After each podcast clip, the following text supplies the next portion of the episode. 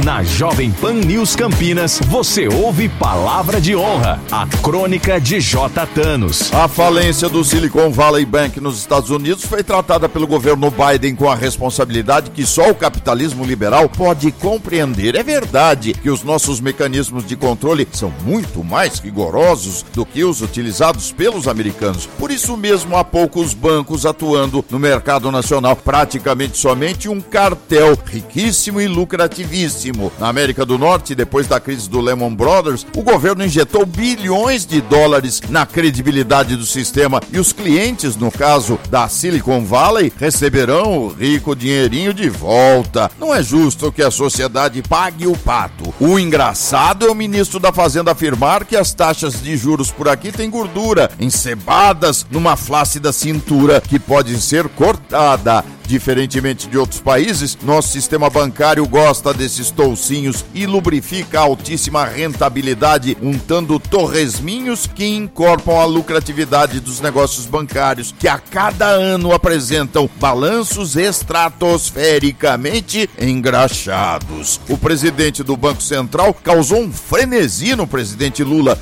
e agora é visto, pelo que parece, com bons olhos pelo ministro da Fazenda. Fato é que se a gordura do excesso de juros pode ser cortada, aí sim o governo poderá distribuir picanha e aumentar o colesterol do povo, ao invés de encher a banha dos cofres dos banqueiros famintos por balanços cujas adiposidades são excedentes. E tenho dito palavra de honra. Palavra de honra. Apoio Plano Hospital Samaritano, porque nós cuidamos de você. samaritanosaúde.com.br e Grupo Unieduca. Só aqui o seu futuro é na prática. Vestibular online. Grupo Unieduca.com.br.